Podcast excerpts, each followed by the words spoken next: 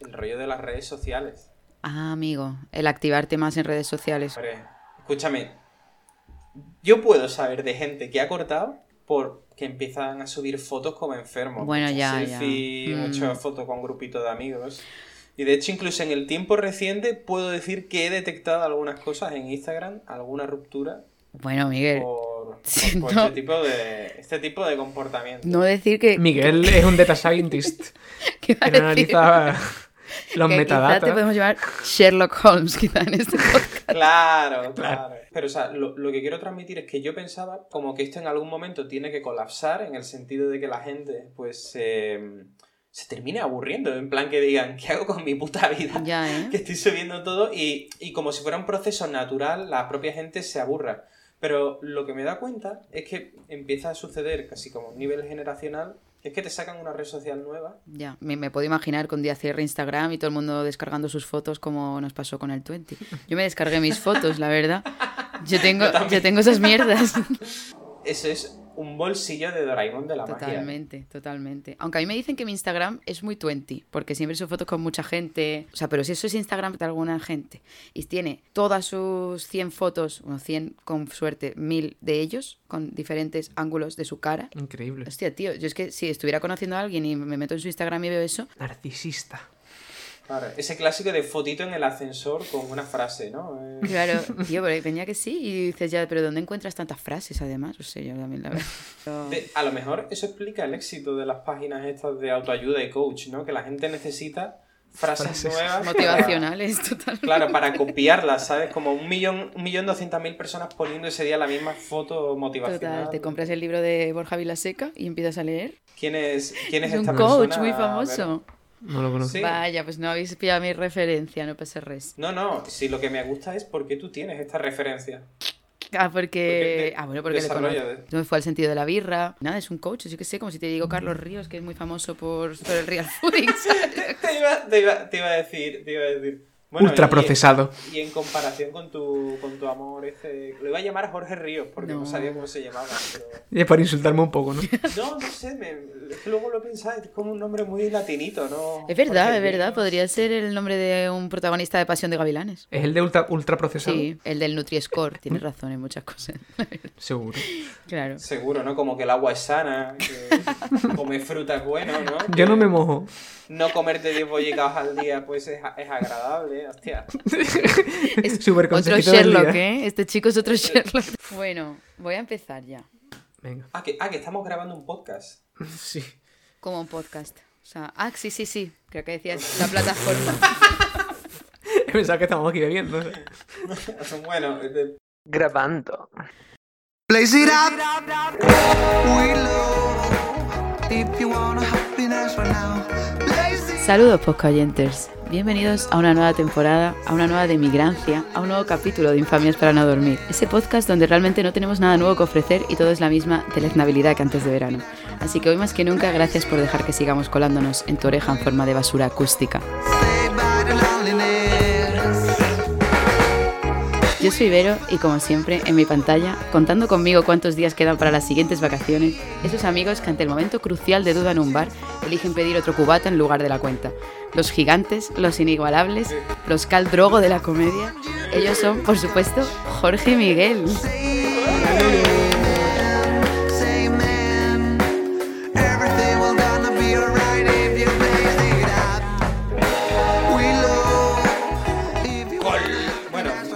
Ca- ¿caldrogo o caldro? Eh, ¡Oh, qué buena! ¿Cómo nadie ha pensado en esto? Pero sintiéndose muy defraudada de que no se le Sí, ocurriera. ya totalmente. ves, Esto te da para un, esto te da pa' un programa. Bueno, en la Season 3 no se acuerda nadie de esto. Bueno, la Season 3. es- Bueno, vamos por la Season 2 y, y bueno, os iba a preguntar que cómo estáis, que cómo ha ido el veranito. Que, El veranuki. que es la pregunta mítica, ¿no? De septiembre, que todavía no acaba el verano, pero bueno, que cómo ha ido. El verano eh, acaba de empezar para mí. o sea, que si alguien se siente que el verano está acabando, no. Don't Porque take summer for granted, por favor. Exacto. September, El verano acaba el 22 y exactamente. si tienes... eh, O sea, si, si crees, más. Yo- yo Igual que puedo las decir- navidades empiezan en octubre, Hoy sí. el verano acaba cuando totalmente. ¿Por quieras. qué hacemos esto? Bueno, claro, es que del verano también dependen otros factores. Sí, puede ser. Tú, Puedo Miguel. decir que mis vacaciones veraniegas han sido una aventura por las Españas.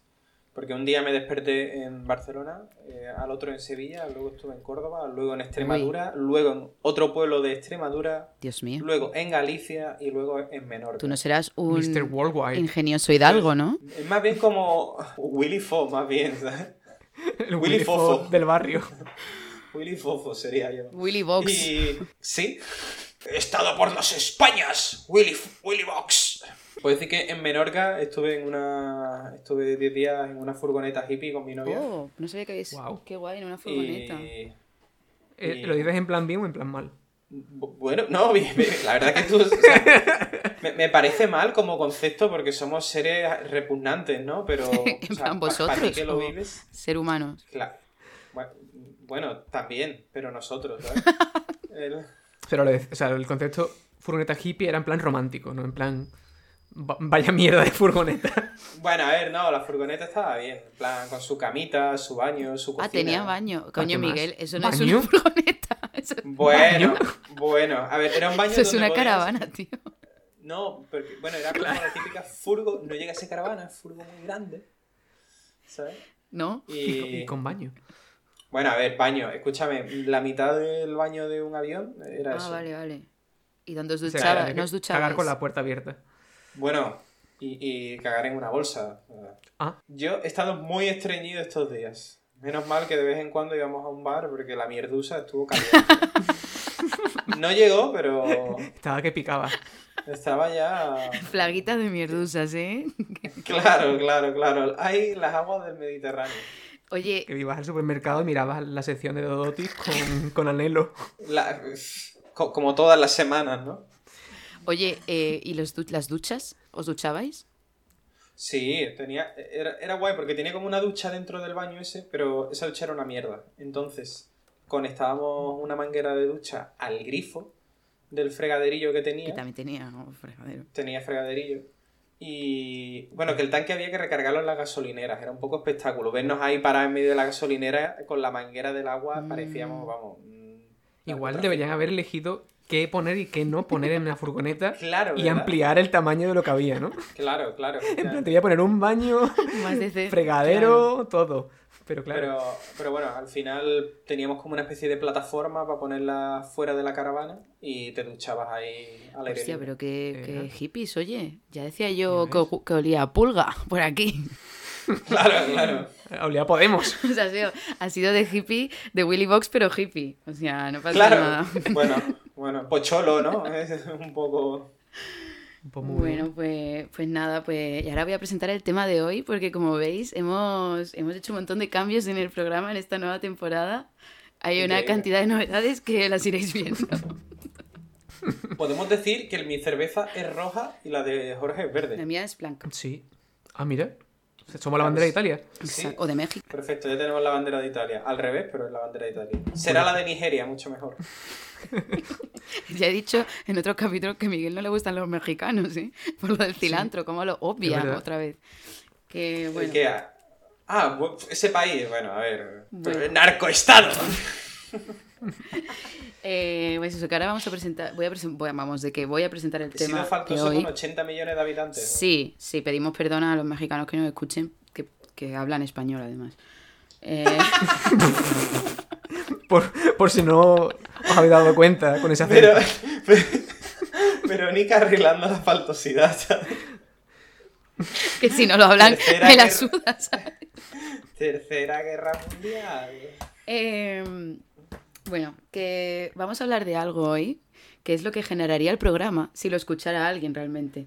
Y es que eh, es una cosa pues que está ahora muy, muy presente ahora en septiembre, con la vuelta al cole, la vuelta a la rutina, y bueno, Sida. en general demasiado presente en mucha gente en su día a día, cuando realmente pues no sirve para mucho más que regordearte en tu vertedero mental. Vamos a hablar de un hábito que aprendemos desde básicamente que nacemos y es algo inherente al ser humano y sobre todo al ser humano un poco gilipollas, por qué no decirlo. Eh, y sin embargo, sintácticamente, pues es una palabra completamente desconcertante. Y ahora veréis por qué. Vamos a hablar de las quejas, que no son precisamente esas buenas risas o los jajas que te puedes echar después de escuchar un chiste tan bueno como este juego de palabras.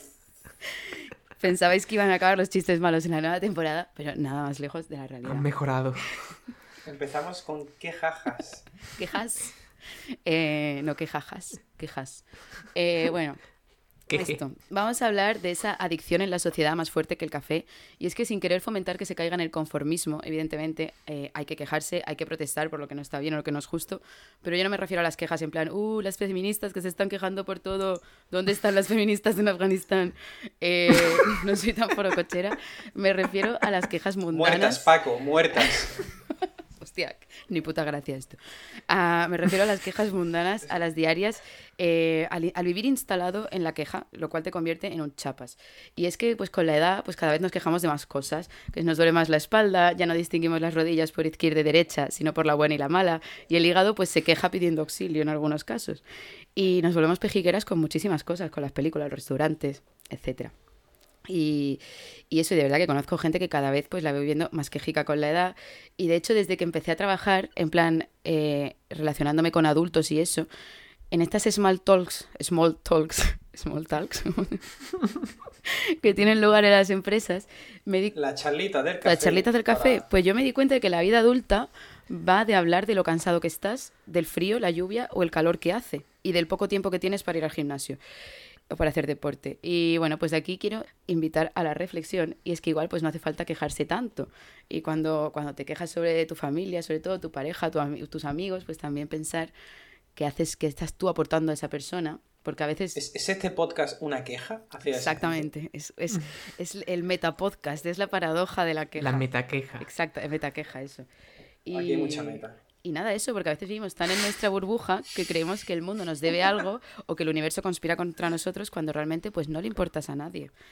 Mm, Y menos al universo, José Mari. Y, y menos a nosotros Y mismos. menos a nosotros mismos. Así que nada, hasta aquí mi coaching. eh, aceptación o cambio, o aportas o te apartas. Y ya está. ¿Sumas o restas? Exacto. Bueno, yo sí que aquí te doy un poco la razón con el rollo de las quejas. eh, recuerdo, bueno, recuerdo. En mi mente está una memoria de estas de noches de bar, donde un ilustre borracho cuyo nombre no puedo acordarme, eh, decía una reflexión muy interesante que, que es que la queja puede ser buena o puede ser mala, ¿no? Porque esa queja de... Es, que es como si fuera una especie de instinto, como si fuera un parpadeo. O sea, esa gente que dice, guau, qué calor. Y está todo el rato quejándose de qué calor. Es como, cállate la puta boca, ¿no? Pero, obviando esas quejas, ¿no? Que pueden ser ya casi como más respuesta automática. Este chaval le hacía la reflexión de que al final, si la queja es motor de cambio, la queja es poderosa. ¡Wow! Porque- No me esperaba este cambio a, a la seriedad. Claro, claro. Se ha puesto la corbata estar- y se ha Sí, sí, quitado sí. Eh, las pulgas de la caravana esta chunga y se ha puesto serio. Ha hecho un símbolo de la paz, en plan, votad. La queja es el cambio, no vale. eh, el motor de cambio. No, pero exactamente, que si la queja es motor de cambio, pues bienvenida sea, pero que si la queja es en plan de para echar mierda, porque al final una queja muchas veces lo que hace es echar al, al entorno la mierda que tú tienes en la cabeza, ¿no? Lo que, el- Igual es también positivo, ¿no? El no cargarte de mierda, igual Claro. hay que soltarla a veces. Terapia, terapia, sí. Puedes soltarla, pero también puedes empezar aprendiendo a, a- a que te sude más la polla, ¿no? O sea, O Yo creo que la solución es o, o que te sude la polla o cambiar la situación. Pero es verdad que quejarte por quejarte y no estás haciendo nada para cambiarlo, aunque sea un mínimo. en ese aspecto, en ese aspecto yo creo que tenemos, tenemos que tender nuestro objetivo en la vida, tendría que ser con 20 años, un viejo de 84 años que puede ir caminando desnudo por la calle y le grita una farola porque le da igual. Tú le das igual. Es verdad. Y, En- y creo que hay que optar por, por ese esquema. Creía que me había perdido, pero no, he entendido la metáfora. Yo estoy queriendo entenderos. Bailando entre el entendimiento y la... O sea, estaba perdido después con lo de desnudo, como que me ha vuelto a reenganchar. La farola me ha dejado un poco ahí. Claro, claro, entendiéndose de la figura de- del octogenario como el auténtico desinhibide. De Que te sude ya todo desinhibide, los, que te las la gónadas, suda. evidentemente. Claro, claro, y que no te sientas tan afectado por el que dirán. Claro. Esto estamos todos de acuerdo. Con la edad cada vez te va sudando todo más y de hecho es un sudor fino que ya... mm, Además que si, si te Claro, desnudas... claro, sudor de Magdalena. Exacto. Pero si te, si te desnudas y le gritas a una farola, no te preocupa el que dirán porque sabes el que dirán. Es decir, sabes qué es lo que están diciendo. Exactamente. No van a estar hablando del tiempo. Asumes o sea. las consecuencias de tus actos. Claro. Pues nada, voy a ir con las primeras preguntas. eh, con las preguntas. Eh, iba a preguntarte, Miguel, ¿cuál crees que fue el primer acto de queja del hombre? Puede ser individual o colectivo. Mm,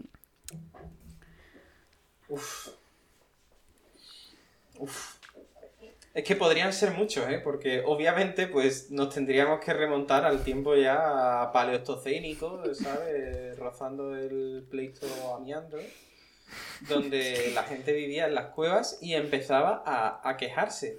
Y hay que pensar que probablemente la queja empezó antes que el lenguaje. La queja es algo mucho más universal, ¿no? Como podría Muy ser el llanto. Pero entendamos que la queja es algo más elaborado que el, que el llanto de un bebé que tiene hambre. La queja es algo un poco más que te sale de dentro, ¿no? Como nuestro qué coraje. Pero me gusta pensar que la queja empezó antes que el lenguaje, entonces Pero creo- después que el matrimonio. Eh, eh, Justo después, vaya. No sé por qué me ha hecho tanta Yo- gracia este cascarrillo. yo, pues yo, yo iba a decir que, y creo que sería como una queja como muy gutural y ridícula, que se parecería más al, al lenguaje de una persona puesta de ketamina a las 4 de la mañana que a, no sé, al inglés británico de Harry Potter. Entiendo, entiendo. Em, Jorge, ¿y tú? ¿Tú cuál es la última queja que hiciste o recibiste? Si te acuerdas. Yo últimamente me quejo mucho. O sea, yo que estoy acabando mi doctorado. Eso es motivo. Estoy en un proceso en el que no tengo mucho que hacer porque básicamente he escrito mi tesis, pero estoy en un limbo. Claro, claro, ahora mismo... Mi- El limbo en el que dependo de otra gente que acepte mi tesis y poder entregarla y defenderla. Y entonces estoy sin mucho que hacer Pu- ¿Puedes y dar- me quejo de eso. En plan, ¿Puedes dar un dato, un dato así en plan de potencia de esto de números gordos? ¿Cuántas páginas tiene esa tesis? Y yo, pues tienes 200 páginas. Ole. Madre mía, 200 páginas. Pero eso, eh, me, me quejo porque quiero vacaciones, pero hasta que no la pueda entregar no me siento en vacaciones. Y entonces estoy en un limbo. Un limbo en el que no hay descanso, pero tampoco tengo nada que hacer. Uy, En- entonces me quejo mucho de eso. Y un poco, claro, me quejo mi novia, la cual está trabajando, lo cual es objetivamente peor. claro. Estás a punto de, de tener un hijo, porque eso es lo que hace la gente cuando se aburre con su vida. Carry with the shit, man, nigga. Búscate un hobby. Está- Ya. estabas, pensando, estabas pensando en adoptar un gato, ¿no? Sí. Hablando de... Oye, ¿no? puedes- Un Es puedes- posible que- es posible que esté relacionado. Puedes empezar a hacer triatlones. Eso te quita mucho tiempo. Aún no estoy tan aburrido, pero y no porque yo los haga. buen- un, un Iron Man de buenos días, ¿sabes? claro. Pensé en hacer deporte, pero no. Bueno, has empezado a hacer escalada, según... Sí, Eso está, eso está muy bien. Bueno, sí, sí. entonces se queja de que no tiene nada que hacer. O sea, esto realmente va a crear mucho hate, eh, seguramente. Sí, sí. Merecido, yo creo. claro, pero, claro. porque- Mira, cuando te saques tu, tu- doctorado me criticas. No, claro, es que te entiendo. Ahora es como cuando acabas de terminar una época de exámenes muy gorda, obviamente todavía más porque es de hace muchos años. Y es que es como que hacía yo con mi tiempo antes. Tienes Mm. que llenarlo de otras cositas. Claro, te- ahora tengo que encontrar la vida. La ¿Dónde droga. está? El próximo capítulo lo editas tú. No, no, yo, yo estoy- me gusta más quejarme. que Exacto. O sea, no... Te gusta que la queja sea ya el objetivo final, ¿no? Un Sí. poco... Tú... Es la, la proyección del hastío existencial, ¿no? Un poco. Es- sí, Qué sí, sí, bonitas soy un palabras nihilista. estáis utilizando. Miguel, ¿tú crees que eres bueno consolando a un amigo cuando se queja? ¿O eres del no te rayes? No te rayes, tío. ¿Sabes? En plan, típica mierda de consejo. Yo creo que hago una mezcla de las dos, la verdad. Yo intento, diría, intento ser muy comprensivo, pero intento de alguna manera terminar en un no te rayes para, dentro de lo que cae, por lo menos ya que me están soltando la chapa, mostrar cierta empatía y, y consolar a la persona dentro de mis capacidades, ¿no? Entonces, Claro, pero si ya lo piensas desde el soltando, ya me está soltando la chapa. No, hombre. Una ma- Pesado una este. ma- Es una forma de hablar, ¿no? En plan de que, que la otra persona Claro. te va a soltar un, un rollo discursivo en el que tú tienes que estar focus. A ver, es un, es un proceso complicado. Porque tienes que estar ahí calibrando cuándo meter un consejito y cuándo simplemente Claro. escuchar. Claro. Y solo el escuchar ya es complicado, ¿eh? Hay veces que no, no te, si te sueltan un discurso muy largo es como, hostia puta, me he perdido Claro, aquí, ¿qué le ha pasado si te lo persona? hacen a las 3 de la mañana en un botellón. y- Uy, ya, las chapas de borracho, o sea, los, los confesiones borrachas. Me cuesta mucho también, típica persona que se queja mucho, le das un consejo pero no hace nada Mm, para cambiarlo y dices, bueno, lo entiendo. Pero cuando se sigue quejando de lo mismo Claro. y no hace nada, ya llega un momento que dice, igual... igual, qué sé, ¿no? Igual, ve al psicólogo, sí, totalmente. O, o cambia de psicólogo. También, O me pagas, ¿sabes? total. Esto empieza a ser terapia, ¿no? Esto No, empieza a amistad. requerir. claro. claro. Eh, ¿Cuántas veces se os viene a la- al día a la cabeza la frase estoy hasta los ovos? a mí me se me viene Ba- bastante. Bastante. Estoy hasta el pussy. Bastante. Siempre pienso eso. No- normalmente seguido de mi jefe. Sí, te enfadas mucho, o sea, internamente con tu jefe. Bastante. Es un O sea, gilipollas.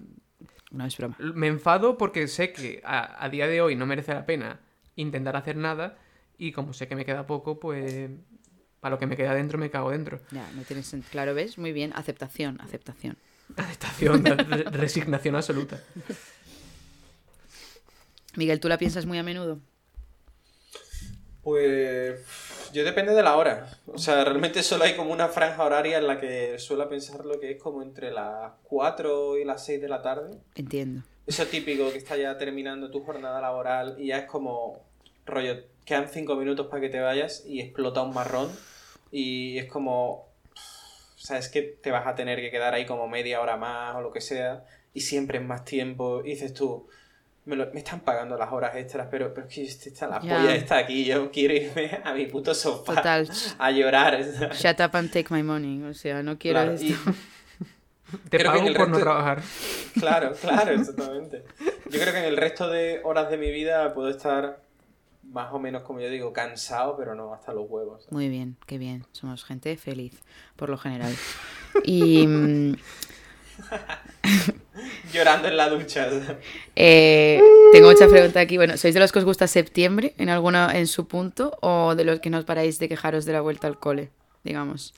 También te digo que los que les gusta septiembre son los mismos que los que les gusta mantita y peli en invierno, que bueno, podemos Cáncer. A, a- a mí me gusta, ¿eh? A mí me gusta Mantita y peli, ¿eh? Yo soy muy de decir, o sea, yo- además esto me lo digo últimamente mucho a mí mismo, pues septiembre, eh, el mismo tiempo y con menos turistas. Es verdad, eso es cierto. O sea, las vacaciones, evidentemente, si se pueden elegir, son mejores en Sí, septiembre, totalmente. normalmente no, porque normalmente casi que prefiero más gente y mis amigos Claro. que vacaciones en septiembre. Mm. Pero como es lo que me queda este año, pues me lo digo mucho. Me encanta la aceptación de Jorge en este capítulo. Pablo. Hoy es un capítulo de superación personal. Parece que está Madre mía. repitiéndote lo que te ha dicho el psicólogo, ¿sabes? Mantra, eso es. Se abre Eso la cuarta cerveza. Que si no, septiembre. Es que yo no entiendo por qué. Bueno, sí, septiembre yo lo he odiado durante mucho tiempo, pero por la universidad, porque era bastante horrible. Sí. Em, Eso Pues, de Wake Me Up When, Se- When September Calls. eh, una... When September llame. ends. Uy. Eh, Ahora lo editamos. When September Eh, calls es mejor. Claro, la, la- la llamadita. la- A lo mejor se le olvida llamar. Hello, bitch. Yo no- no- no Hola, ¿qué tal? Soy que septiembre. Me tiene todo el año guarro.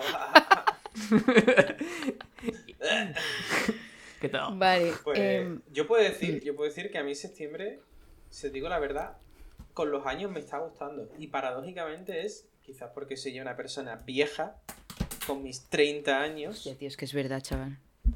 Que, que en, recuerdo sobre todo como en los días de universidad, septiembre era como el empezar el curso nuevo, en Mm. plan... es- ese sens- esa sensaci- sensación de anticipación, de emoción.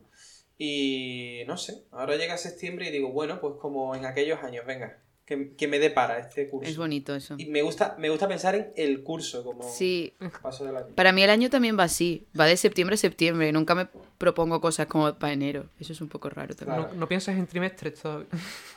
Yo pienso ya en semanas, tío. Week 35. Oh, ¿sabes? wow, eso Week es muy de 36. project management, tío. Exactamente, mátame camión. Sí, a A mí... mí cuando me dicen, "Ah, tenemos una reunión en la, se- en la semana 34, digo, eh, ¿eso cuándo es es? que parecen padres hablando de sus hijos y los... en plan, tiene, Claro. tiene 36 meses. Mira, hijo, de verdad. No sabes que los agrupamos en 12, 12 en 12. Eh, y bueno, esto lo hemos hablado ya. Si, si erais de los que en verano se quejan del calor y luego en invierno del frío, que esa gente pues está todo el tiempo igual. Siempre... Yo me quejo mucho del calor y poco del frío. Igual, igual. Ya. Eh, A mí el frío por lo general me gusta, entre comillas. Uy, Yo solo me quejo del frío prolongado. claro. Es decir, cuando el frío aquí en Noruega ocurre puntualmente, me parece bien. Cuando de repente llega una ola de frío y se prolonga de repente dos semanas seguidas a menos 15, Ya. ahí ya empiezo a quejarme. Ya. Hombre, comprensible. Yo no entiendo a la gente... Yo- Sí, perdón. di. No, bueno, yo voy a decir que yo me refiero, o sea, a mí me gusta lo del frío por esa sensación de que vas caminando por la calle, vas abrigadito, pero tienes frío en la cara, en las manos, y cuando llegas a casa y se está todo calentito y te tumbas en el sofá con la mantita de una peli. es que Y te pones tus zapatillas, Miguel, si lo todos lo sabemos. cabrón. Es que yo cuando entro a casa soy como Iron Man, las pantuflas me vuelan a los pies. Las pantuflas y la bata, vamos. Lo sabe padre. ¿eh? Eh, y os iba a preguntar también, ¿habéis pedido alguna vez una hoja de reclamaciones? No. Pero ponéis reviews en Google, que esto es más de nuestra Sí. generación. Yo sí. A ver, a veces cuando me atienden mal o lo que sea, o tengo una mala experiencia, digo, le voy a dejar una... Pero es que soy tan perezoso que al final se me olvida. Yo, yo aquí Una tengo sí que dejé, una sí que dejé porque fue- el tío fue muy, muy, muy saborío y me trató bastante mal y la dejé. Muy y de bien. hecho tiene un montón de visitas en, O sea, me, me dio un montón de puntos en... ¿Cómo se llama esto? Google... En Google Reviews, no sé, Google Maps. No, eh, ¿Eres un opinador de Google? eso es, el- en, en inglés, ¿cómo se le llama? Sí, tiene un nombre y de hecho te da algunos beneficios. Tengo un Eso amigo es, que no para de... Nunca, Sí. Que nunca me ha dado realmente beneficios Ya. reales, ¿no? Pero, Es una farsa completamente. vamos. pero es un sistema de puntos tipo eh, Rafa China, tenía, ¿no? eh, Sí. tenía muchos puntos en eso. Pero vaya, sí. Yo iba a decir también... Ah, que yo solo he dejado reviews buenas, casualmente. Ah, Porque me lo han-. Cuando me gusta mucho un sitio, por ejemplo, ¿sabéis dónde he dejado una review positiva? En el Repipi. ah, ¿La única? No, también en el Chancho y, y en el dentista de Invisalign, que también le dejé una review porque me lo pidió. Yo puedo decirte que yo hago. Yo, yo soy como un algoritmo. Es. Si es un bar de amigos o de gente así conocida que me caigo bien, suelo dejar review positiva. Claro. En plan, como para apoyar. Pero. Luego, el resto de bares solo pongo críticas malas, la verdad, en plan de porque estoy hasta la polla.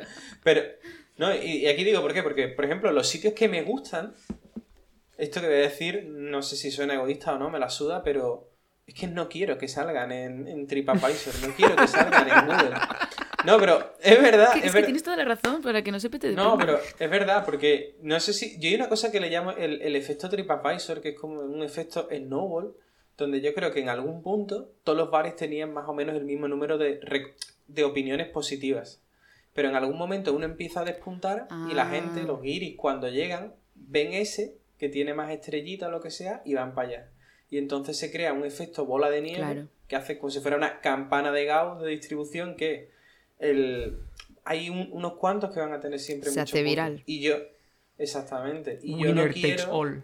Exactamente, yo no quiero que el bar de menús de mi barrio, Claro, que ya funciona bien, yo creo, claro, claro. en- encontrarme ahí a un alemán extraño. Es, es muy buena, muy, muy buen razonamiento y lo voy a seguir.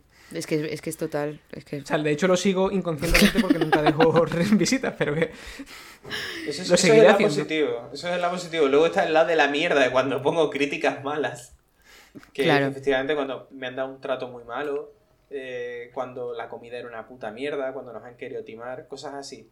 Y, y, y me, y me lo pienso dos veces. Si Claro. es como un bar, un bar muy como de barrio, no, no le suelo poner crítica mala. Claro que el mal día lo tiene cualquiera también. a. Exactamente, y a lo mejor esos bares, pues yo qué sé, mm, les puede afectar más, le puede afectar más para lo malo que para lo bueno. Eh, ¿Habéis hecho alguna vez, habéis ido alguna vez a protestas, manifestaciones o hecho alguna vez una huelga? Como las huelgas de estudiantes estas que, que no le importan a nadie, por ejemplo. Sí, yo he hecho.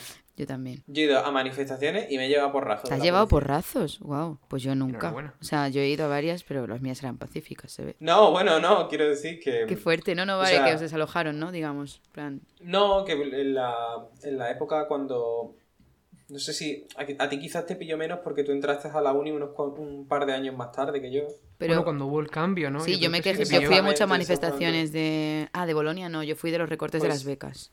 Claro, es que para que tú te hagas una idea, cuando yo entré a la universidad, mi curso era la primera generación, era, perdón, era la última generación del plan antiguo. Ah, joder, es que fue una O sea, puta- éramos Eso fue, eso fue una puta locura. Sí. Y en esos días, en esos años, tanto cuando yo entré como los dos, tres años siguientes, que coincidía además con todas las movidas del 15M y demás, Mm, hubo muchísima protesta universitaria. claro. En plan de que se cortaban las calles y demás porque aumentaban, aumentaban todo el tema de las tasas, el tema Sí. de los créditos. Había que hacer, no sé si os acordáis, pero antes no había que demostrar conocimiento de inglés. Mm, Y, y ahora había que hacerlo, que al final te tenías que sacar un título por la privada, que era más pasta. ya. Bueno, un montón, un montón de cosas que con el nuevo plan eran un poco puta mierda Sí. y los estudiantes salimos a protestar. Y entre las múltiples manifestaciones, pues siempre, que eran manifestaciones siempre pacíficas, obviamente, siempre extrañamente se reventaban y terminaban habiendo cargas policiales. Ajá, buah, Se- Sevillita es que es más conflictiva. Yo también iba a manifestaciones y de hecho a veces se rían de mí en clase por ir. O sea, es que en Teleco son un poco... Hay que decir, hay que decir que bueno, la Saludito mayoría a de, mi compañero. la mayoría de Hola. ingenierías, la mayoría de ingenierías, pues estas cosas son basura. Sí, sí. Aparte las huelgas yo, de estudiantes, como, sí, vas a hacer huelga, pues pongo una práctica ese día, ¿sabes? Pongo un examen ese día, como... Ya, eso era Yo bastante. aquí lo digo, aquí lo digo, a mi gremio, o sea, por lo menos yo a lo de mi carrera, de mi facultad, la mayoría de la gente de ese aspecto yo creo que basura porque al final han, sal- han salido cosas buenas de esas protestas, por ejemplo, Andalucía fue, se consiguió que fuera de las comunidades en las que las tasas universitarias estaban más bajas, en, en parte en base a las protestas. Y, tío, me da coraje porque al final esta peña que, que se ríe y que Mm. critica a la gente que va a protestar, eh, que, que se quedan eh, yendo a clase y demás, que están en su derecho, pero que luego se ven beneficiados de esa lucha social. Entonces es como... Sí, bueno, sí, bueno, al final se ven beneficiados. Voy a decir, muchos no lo necesitan, pero al final se bajan las tasas para todo el mundo, eso es verdad. Claro, sí. exactamente. O si se aumentan las becas, o si se Mm. reducen los criterios de la beca, esas cosas al final benefician a la gente. Claro, claro. Y mi última pregunta, eh, ¿vais a ir a la próxima manifestación? ¿Cuál? Mi polla que se va de excursión. Se veía venir bastante, ¿eh? pero gracias por preguntarme. Madre mía, menos mal que he sido cauto. Pues ya, ya tenemos corte. Bien rica que está. Eh, pues empezamos con la primera sección. Eh, lo peor que me ha llegado al móvil esta semana. No, me creo que no tengamos mierda acumulada del verano y no me refiero a otra foto en barco de los viceversos de tu pueblo. Sí, Un videoclip de Zetangana o tweets de gente quejándose del videoclip de Zetangana o... Vale, aquí, eh, Vero, yo creo, Sí. por primera vez, que tú querías traer algo, tenías Primera no, es que yo traigo muchas cosas. Pero... Bueno, verdad, tú eres reina de la mierda, por eso, por eso, ¿qué traías aquí? Pero tengo dos. Vale, pues yo tengo uno, ¿quieres que hagamos un sándwich? Venga, hacemos un sándwich. A ver, esto es muy de tu estilo, Miguel. Yo creo que este vídeo a ti te va a encantar. Es que es una señora... Uh, es que claro, es que es muy descriptivo, ¿vale? Esto empieza siendo... Es una señora que llega a una casa, empieza ahí a quejarse. A ver, la escena es, tenemos una, una casa de dos plantas con una señora que está en la puerta principal aporreando a la que quiere entrar. El barrio entero está alrededor de la casa flipando con la escena. Y decir, malparido, hijo de puta, cabrón, no sé qué. Está enfadadísimo. La señora aporrea la puerta, la tira a hostias y mientras se ve que la señora está entrando por la puerta, se ve que en el balcón de la planta de arriba eh, se abre y aparece una persona y un señor. Y entendemos que es el señor, el marido de la señora que entra por abajo, con una señora. Pero es que cuando la señora empieza a saltar por el Me balcón, gustaría intro- decir que la señora sufre de enanismo. Exacto, sí. Es un dato importante para la gracia del Como, de hecho- Yo iba a decir que la, se- que la señora era condroplásica. Eso, condroplásica, Por- digo. Que yo aprendí esta palabra en seguir. el podcast. Me parece más ofensiva, no sé por qué, porque no lo... Claro, es un poco más X-Men, ¿sabes? Y por, a- por el balcón sale Una nana. una enana donde le está ayudando lo que parece ¡No! su, ¡No! mari- su am- el amante de esta chica consiguen, lo- la gente que está en la calle como ayudando a la enana, la meten en una caja de cartón. No puede ser, no puede ser. Y la tía, en vez de salir corriendo, es muy astuta y ha hecho un plan maestro con la gente. Ahí hay algún infiltrado. Sí. Porque la tía dice, si salgo corriendo me van a pillar. Entonces han cogido una caja de tamaño industrial y esconden a la señora condroplástica debajo de una puta caja a la puerta de la casa. Es que no acaba aquí. Está la enana escondida esto es el- en una caja de cartón. Esto es el Metal Gear. Exacto. Y la caja se Y mueve. ahora sale la que estaba enfadadísima antes. Pregunta dónde está, dónde está. Y la tía se está moviendo en la caja de cartón. O sea, ¿cómo corre? ¿Y por qué se mete en una caja si va a salir corriendo? Está esto es. Esto, esto es el Metal Gear Solid total, ¿eh? Y se ve como que la señora, esta, la, la mujer de- del infiel, Exacto. sale al barrio y empieza a buscar a la condroplásica. Y se ve como la caja empieza a moverse despacito. Y la señora se queda mirando a la caja, que la caja se sigue moviendo. La enana se da cuenta y sale corriendo. Ya dejamos la controplasia. Ya, ya, ya no, es que ya. Una vez La sale velocidad. corriendo. Y, y así acaba con la persecución. Y nada, me ha parecido digno de. Y música, ha faltado música de Benny Hill, ¿no? Sí, un poco. Para hacerlo un poco más humillante. Pam, pam, pam, pam, pam, para, pam, pam. Yo no entiendo lo de la caja, tío. ¿Por qué se mete en una caja si luego sale corriendo? Muy Metal Gear Solid. Sí, sí. Más mil en sigilo. Total. Y bueno, ¿cómo te juegas la vida saltando por un balcón? Los peligros del poliamor. poliamor está bien cuando lo saben las dos personas. Claro, eso no es poliamor, eso sí es infidelidad. Pues me ha gustado mucho, la verdad, pero yo. Era un regalito, traído- era un regalito radiofónico Era un regalito, para me Miguel. gusta, me gusta. Me gusta, me gusta. Me has hecho salir un poco de la catarsis eh, que estaba aquí viviendo. Y yo eh, hoy es que os vengo a traer de verdad una cosa que para mí ha sido una revelación durante estos días. Pero es un canal de YouTube que de verdad mm, es una joya para todos los infames, para todos los que. Para todos los que de verdad os gusta. Los que os veis un programa de callejeros a gusto, ¿sabes? Eso es que decir, hoy es plan de sábado, me veo el combo de First Dates, Forjado a Fuego y Callejeros. Pues a esa gente, que sé que pues alguna habrá, hay un canal de YouTube que os tengo que recomendar que se llama Remember. Ajá. Que es un, es un canal donde un chaval hace como mini documentales, en plan vídeos de entre 15 y 30 minutos, sobre la infamia televisiva y, y los personajes de- del friquerío más, más eh, Profundo. infame. O sea, ten- tenemos así programas como eh, Jesús Gil, el Donald Trump español, eh, yo qué sé, a ver, eh, Carmen de Mairena, El éxito salvó su vida, eh, y son la secta, an- análisis de la secta de Paco Porras, o Vidas y Milagros de Joyas. ¿sabes? Eh, Buenísimo. Cultura basura donde, donde los haya. Claro, claro, claro. Es como tratando la cultura basura desde un punto de vista serio, analizando estos personajes. Me encanta. En plan de su origen, su auge, su Quiero caída, ver el del su- Bueno, es que el, el del Joyas es la hostia. Hay uno de Pipi Estrada, tío. Es un canal que se llama Remember, como suena en español, terminado en H. Yo lo recomiendo más mil. Eh, no me pagan, ojalá. Y, y nada, yo lo he disfrutado mucho. Puedo decir que en más de un episodio me lo he puesto mientras trabajaba, lo cual me da como carisma más mil. Sí, esto, lo que estábamos hablando antes de aprovechar tu tiempo, ¿no? Exactamente, o sea, tú estás ahí programando y de repente la vida de Carmen de Mairena, eso entra. Siempre entra la vida de Carmen de Mairena. O sea, respeto a esta señora. por favor. De buena mañana. Claro. Claro, tío, es que tiene un vídeo de El Risita, la risa más famosa del mundo. Qué buenos títulos. Sí, la verdad que el de los títulos es mejor que nosotros. Jesulín de Brique, el torero excéntrico. Son, son títulos mucho más dignos que las personas que representan. Totalmente. No se lo merecen, realmente. No se lo No se lo merecen. merece esta persona. Javier Cárdenas, el cuñado de España. Hostia. Así lo es, ese título lo lleva él además con orgullo. Em, y, ah, bueno, que voy a terminar con el otro vídeo, que es una primicia de hoy. No es que Uy. es de un programa, ¿vale? De radio, no es que sea político, pero bueno, es que sale una política. Y bueno, es que ha ido Irene Montero a Buenísimo Bien, ¿vale? No sé si conocéis el programa. Sí, creo que sí, sí. Con el con señores estos con barbas y una tía rara que hace twerk. Con Enar Álvarez, sí. Y bueno, los chavales estos, ¿no?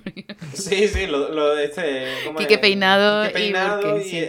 A ver, yo creo que la lía un poco porque le ha dicho esto Kiki Peinado a Irene Montero, ¿vale? Eh, se puede estar de acuerdo o no se puede estar de acuerdo con Irene Montero. Ahora, yo lo que creo que tiene que quedar claro, y espero que toda la gente, incluso la que está muy en contra de Irene Montero, es que tiene un coño como esta mesa de grande.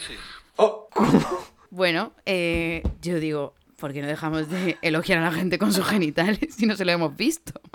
¿Te imaginas? Sería como un vídeo del eulogio, ¿no? La vajimanta. Es... Pero no sé, me parece un poco desafortunado el elogio en este caso. Que este señor me chapa un poco. Eh, Pues ole su coño. ese rollo de cam- cam- camisetas de fútbol y no sé, comunismo postmoderno raro. El chaval es, buen- tiene- es buena gente, eh, pero, pero ya no sé. No, sí, sí, el programa en sí tampoco es que te, lo- te estés perdiendo mucho, pero, o sea, joder, no voy a decir yo esto porque la gente entonces que escucha nuestro programa, Hombre, nosotros somos séptimo arte, octavo, noveno.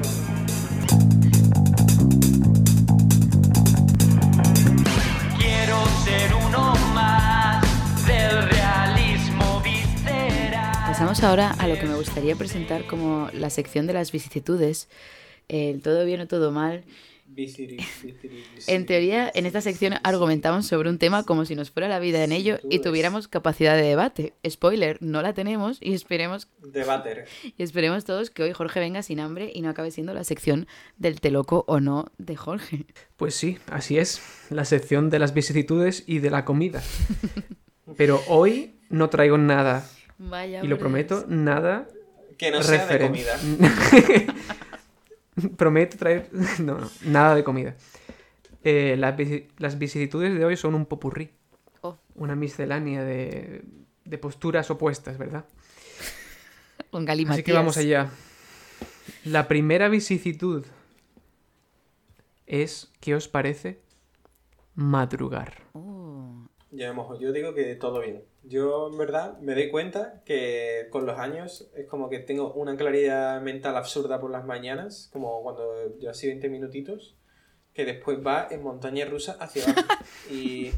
No, no, pero tal cual, ¿sabes? O sea, yo ya a las 3 de la tarde soy un mono con dos platillos, ¿sabes?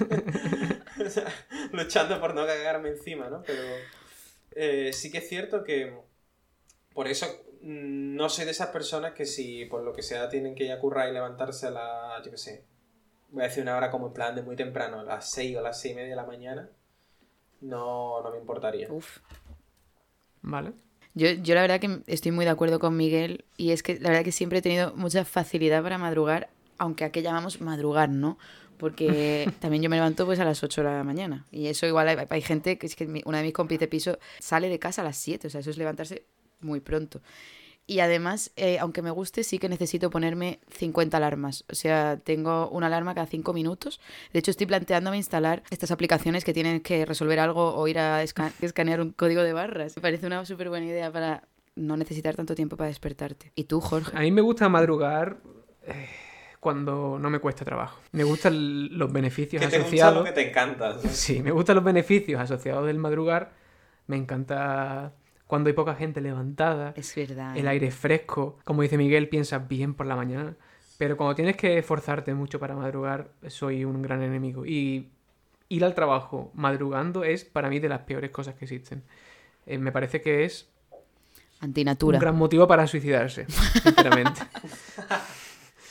Yo te puedo decir que depende, ¿eh? porque por ejemplo, a mí que conducir no me gusta, tío, cuando he ido a currar conduciendo, las mañanas me eran más pesarosas, pero cuando voy en, ido en transporte público, que a lo, a lo mejor tardaba lo mismo, y voy ahí en el metro leyendo y mm, lo, lo encaro de otra manera, la verdad. Y darle Sí. un paseo. y- O sea, en, en orden de odio, conducir por la mañana es de lo peor. O sea, comerte un tráfico de buena mañana es... Claro, claro, eh, claro. vaya, claro. te sientes un, un esclavo de, de tu trabajo. Sí. Y además con ciclistas, tío. ¿Por qué? ¿Por qué a las 7 de la mañana, cabrón?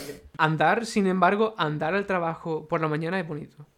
Aunque Sí. que haga un tiempo de mierda, pero normalmente es agradable. Sí, sí, por lo que decías, el fresquito de la mañana. Bueno, pues la siguiente vicisitud Iba, iba, iba a decir es- una cosa Ah, más. dime.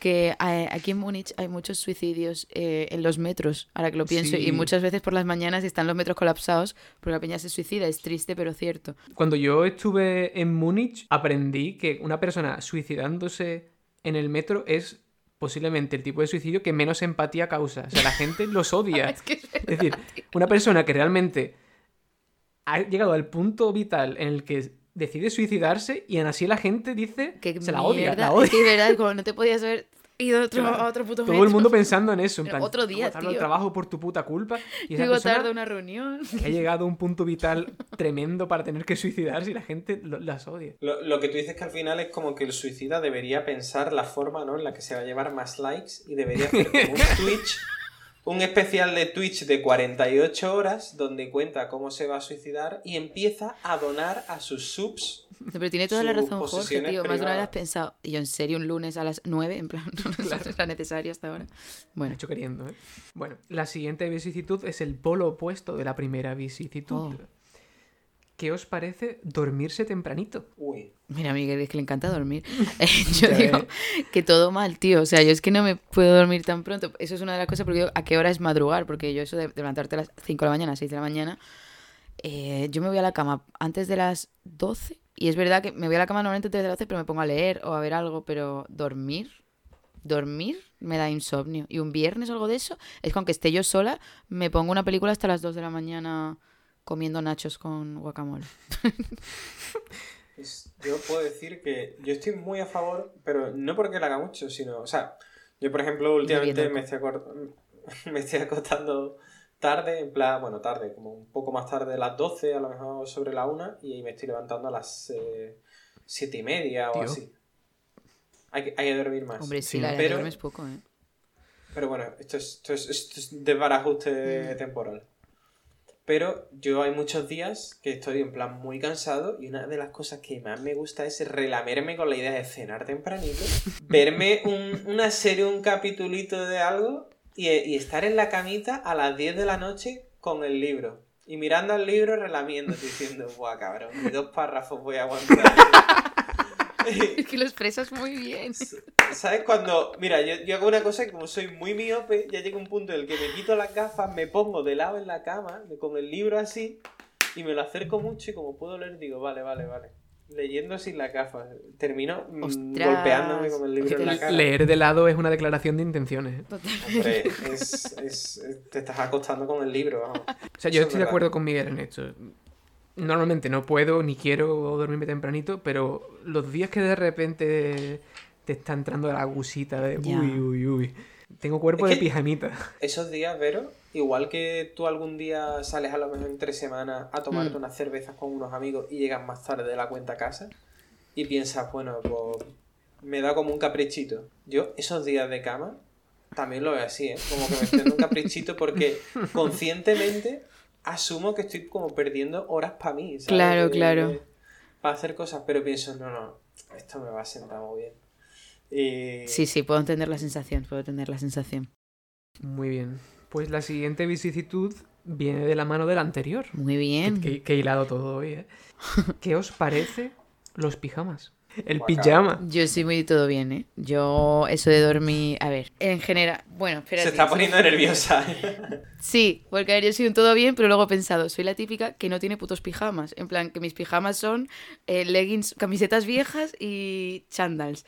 Y siempre digo que, me- Eso que- no es un pijama. que un buen regalo para mí es un pijama porque es como que siempre digo, ¿para qué me voy a gastar dinero en esto? No sea dinero, que también, pero como el medio ambiente y esto, ¿para que voy a comprar cosas de fuera cuando realmente tengo ropa que, me, que está vieja, simplemente la puedo usar de pijama? No es lo mismo, ¿eh? No es lo mismo, no es lo mismo. Eh, pero bueno, que me gusta. Yo creía que era más el rollo. Hay gente que duerme desnuda siempre y yo no, a mí me gusta ponerme. ¿Desnuda o en calzoncillo? No, hay gente que le gusta. Tengo una amiga que le Uf, gusta dormir completamente desnuda todos los días, además. Y incómodo. no, yo aunque sea con la ropa interior, me gusta Vale. dormir. Sí. ¿Y tú, Miguel? Para todos los poco oyentes. Pues. Pues. Como siempre, un poco esta respuesta. Yo voy a decir que sí, a, a muerte con los pijamas, pero voy a dar un poco de contexto y como ya sabéis, mi organismo se basa sobre todo en la endotermia de los pies, ¿no? Que son un poco los que rigen el- eh, la esclavitud de mi vida. Entonces, yo soy muy fan de los pijamas hasta que llega el calorcito que me empieza como a entrar calor en las piernas y ya el pijama se desintegra y termino durmiendo en calzoncillos. Pero me encanta que haga frío y una de las cosas es por poder dormir en pijama. Mm. Porque esa sensación de tener... Es que además los pijamas suelen estar hechos con una tela calentita, cómoda, Sí, sí, sí. agradable. Es como- Felpa. Te pasa... Eh, exactamente, mira. Terciopelo. Qué mono. Mm. La verdad es que los pijamas tú de, mujeres personas. son bonitos y los de hombres no, ¿No? para nada. Pero son cómodos. Pero, o sea, yo realmente la idea del pijama me atrae. De hecho, el otro día me quedé en casa de amigos, me dejaron, me, me- dejaron un pijama y yo no me, me he puesto un pijama en los últimos 15 años, sin exagerar. Y, y fue muy agradable. Pero realmente el pijama me... Uf, la felpita, qué que, que agradable todo, me tocaba y... Uy, uy. Pero realmente en mi cama soy incapaz de dormir de una forma diferente a la que duermo, que es sin calcetines, Sí. sin pantalones, es decir, en, en gallumbos, pero con camiseta. Ajá, ajá. La camiseta me regula la temperatura, es muy El importante. pechito caliente, ¿no? Pechito Sí, si no siento el cuello caliente. frío. Oh. Es, Oh, es mi que- única posibilidad. Te, te entiendo, eh, te entiendo. De verdad, lo he intentado, ¿eh? He intentado... Me pongo los calcetines, me, me entra calor y me los tengo que quitar. Te haciendo todo mal, ¿no? Obviamente, el pijama para ti. Es un bien abstracto, pero todo mal realista. Ajá. Y Jorge, ¿y dormir desnudo? ¿Qué Me parece muy incómodo. Creo que los calzoncillos tienen una función rara, abstracta, pero te sientes más cómodo con ellos Sí. que sin ellos. Sí. La coraza. Sí, sí, eh, te lo pone todo en su sitio. Puedo entenderlo. No porque tenga pene, pero... Que sí que se va de excursión.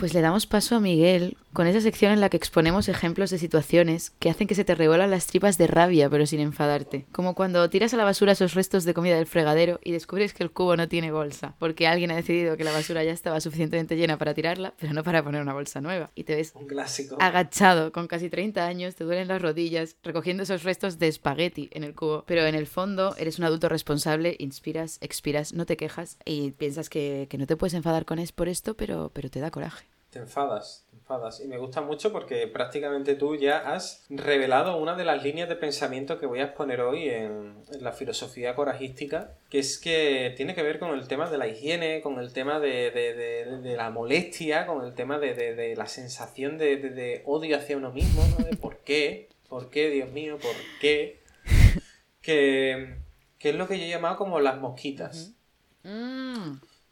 Y es que estos días, pues he estado de vacaciones y, claro, pues nosotros tenemos en plan la comida en el frigo, el congelador, etcétera, pero siempre hay algunas cosillas que dejamos fuera, patatas, cebollas, ajos, este tipo de cosas que a priori no se ponen malas. El rollo es que cuando hemos vuelto de las vacaciones nos hemos encontrado que hay como mosquitas de la fruta. Mosquitas absurdas, ridículas, aparentemente inocuas, pero que están en la cocina, te dan mucho asco y quieres que se vayan de ahí. Y me da muchísimo coraje porque esos bichos, me cago en Dios, son como la puta peste negra. Porque hemos hecho ya en plan de limpiar la cocina, tirar las cosas, mm, comprar flip y los putos bichitos los matas y el día siguiente siguen Sí, sí, sí, apareciendo. son increíbles. Y es que ahora, mientras estamos haciendo el podcast, estoy viendo cómo vuelan mosquitas de estas alrededor de la pantalla. Y estoy diciendo, oh no, Dios mío, la enfermedad se expande. Entonces hoy quería expresar mi coraje hacia este tipo de bichitos inmundos que no tienen ninguna función en el universo más que molestarnos a nosotros, que somos el centro de la puta galaxia. Así es. Y, Así, así lo dijo y Einstein. como y da como asco coraje estos bichos. Entonces, quiero, quiero saber qué pensáis en torno a este tipo de bichos, fenómenos similares y cosas que os den asco coraje Ex- y, y- y- y- y os den ganas de que el bote de Flip Flip eche fuego. Exponer tu queja. Putos mosquitas, ¿eh? En mi piso tenemos grandes problemas con estos bichos y de hecho eh, llegaron a poner incluso gusanitos. O sea, que tened cuidado porque no puede no acabar aquí. Es una anécdota. Parece chiste, pero es anécdota. Parece chiste, pero es mi puta vida. No, pero puto asco. Si es que odio los bichos, de verdad. Y eso, y en verano, eso es lo de menos. Ya. Realmente el- al final el verano dura lo que tiene que durar, ¿eh? Porque más acabaríamos hasta los cojones, ¿eh? De los bichos. Hombre, es que, es que la vida sería Starship Trooper, ¿sabes? Ya con cucarachas de dos metros eh, destruyendo a la humanidad, ¿sabes? La verdad es que el calor atrae a los bichos. El calor son bichos. A mí, de hecho, eh, uno de mis paranoias del verano, que yo cuando vivía en Málaga, que ahí hay muchas cucarachas en verano, es que era empezar los meses de verano y yo me daba ya ansiedad porque pensaba ya en el miedo de que hubiera una cucaracha en el alamar, que es bastante frecuente, y yo la verdad que respiraba tranquila con la primera gota de agua. Así os sea, ahogáis. Cuando llegaba septiembre, ¿no? La verdad que ahí decía, bueno, lo bueno de esta etapa es que ya no hay, ya no hay cucarachas, ya no hay peligro de encontrártelas. Wake me up when cucaracha ends. Buen cucaracha calls. Me parece que vivo en el vertedero. ¿eh? Están en todos lados. También tenemos una pequeña plaga de mariquitas. Uf, eso es un tema, ¿eh? Porque da como pena matarlas, pero... ¿qué Mi hago? novia no las mata, mi novia las mete en una cajita y las saca fuera. Y por lo visto no pican, pero muerden, porque piensan que eres comida. Las avispas también te muerden cuando no te pican, ser. porque son carnívoras. Yo tuve, un- o sea, tengo un amigo que se le ponen siempre las avispas encima y una se le puso en el labio. Y además el típico que dice, a ver, lo siento, mm, es, eh, Entiendo lo que quieres decir ahora mismo. pero que se le ponen en el labio y dice como, no, no, no, si no te mueves no te pican. Y a él le han picado como tres o cuatro avispas, siempre digo lo mismo y a mí no me pican. Ese razonamiento es... Ese razonamiento es erróneo. A mí nunca me han picado Claro. porque tengo miedo. Exacto, porque me alejo. Es que es Tengo lógico. miedo, tengo miedo. Claro. Tengo miedo. El miedo me hace sobrevivir a las avispas. Tengo Sí, miedo. ese instinto de supervivencia que viene del paleolítico de verdad, o sea, esto yo viene no lo voy a renegar. ancestrales.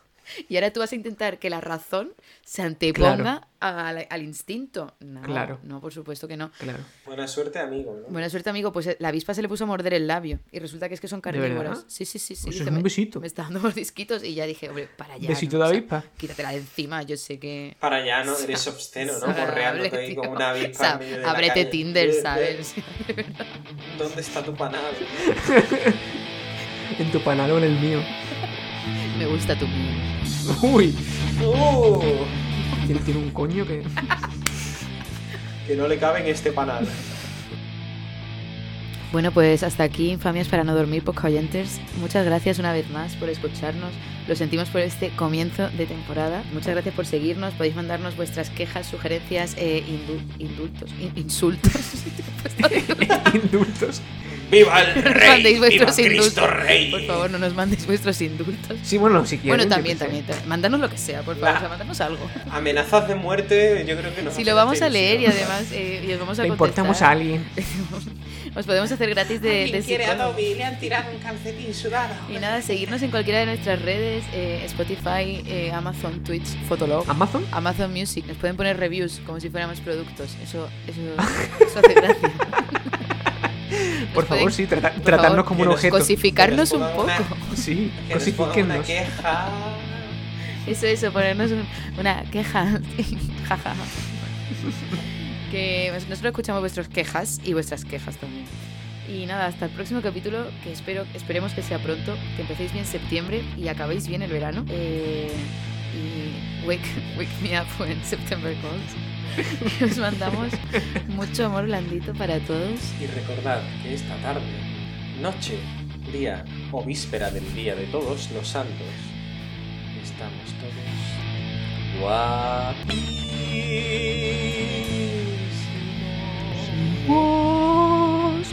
Qué bonito, ¿no? Yo no voy a cantar porque Sabina no hace falta. Vero, dilo, dilo.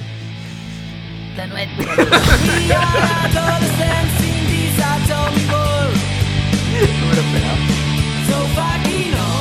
Terciopelo. Manifestación. Enanismo. Coco, coco, condroplásticos. Vigorexia. No sé cuándo es el día de los santos. Halloween. 23 de- Halloween. Es que no sabe cuándo es Halloween, es el problema de Miguel.